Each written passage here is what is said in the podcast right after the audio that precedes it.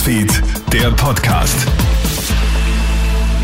Hallo, einen schönen Donnerstagvormittag. Clemens Draxler im Studio mit einem kleinen Update aus unserer Nachrichtenredaktion. Steigende Energiepreise, deutlich teurere Lebensmittel und immer sparsamere Gäste. Österreichs Wirte verzweifeln und zittern jetzt um ihre Existenz.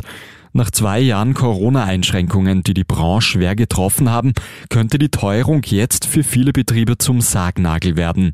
Die Gäste müssen sparen und kommen seltener ins Wirtshaus. Die Bestellungen fallen dann auch oft kleiner aus.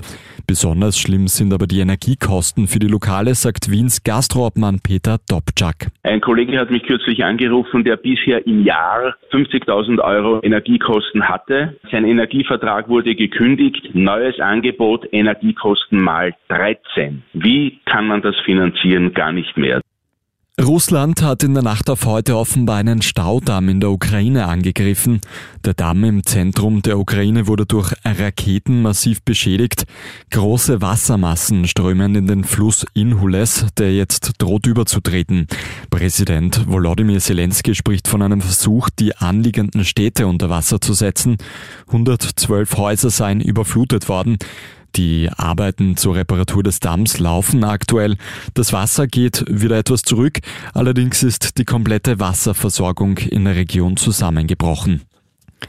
Und Red Bull Salzburg holt sensationell den nächsten Punkt gegen eine europäische Top-Mannschaft. Die jungen Mozartstädter spielen am zweiten Spieltag der Champions League gestern auswärts in London gegen den FC Chelsea 1 zu 1. Nach dem 1-0 kurz nach der Pause durch Raheem Sterling sieht alles nach einem Sieg der Engländer aus. Doch Salzburg-Stürmer Noah Okafor schiebt den Ball nach perfektem Konter in Minute 75 zum 1 zu 1 in die Maschen.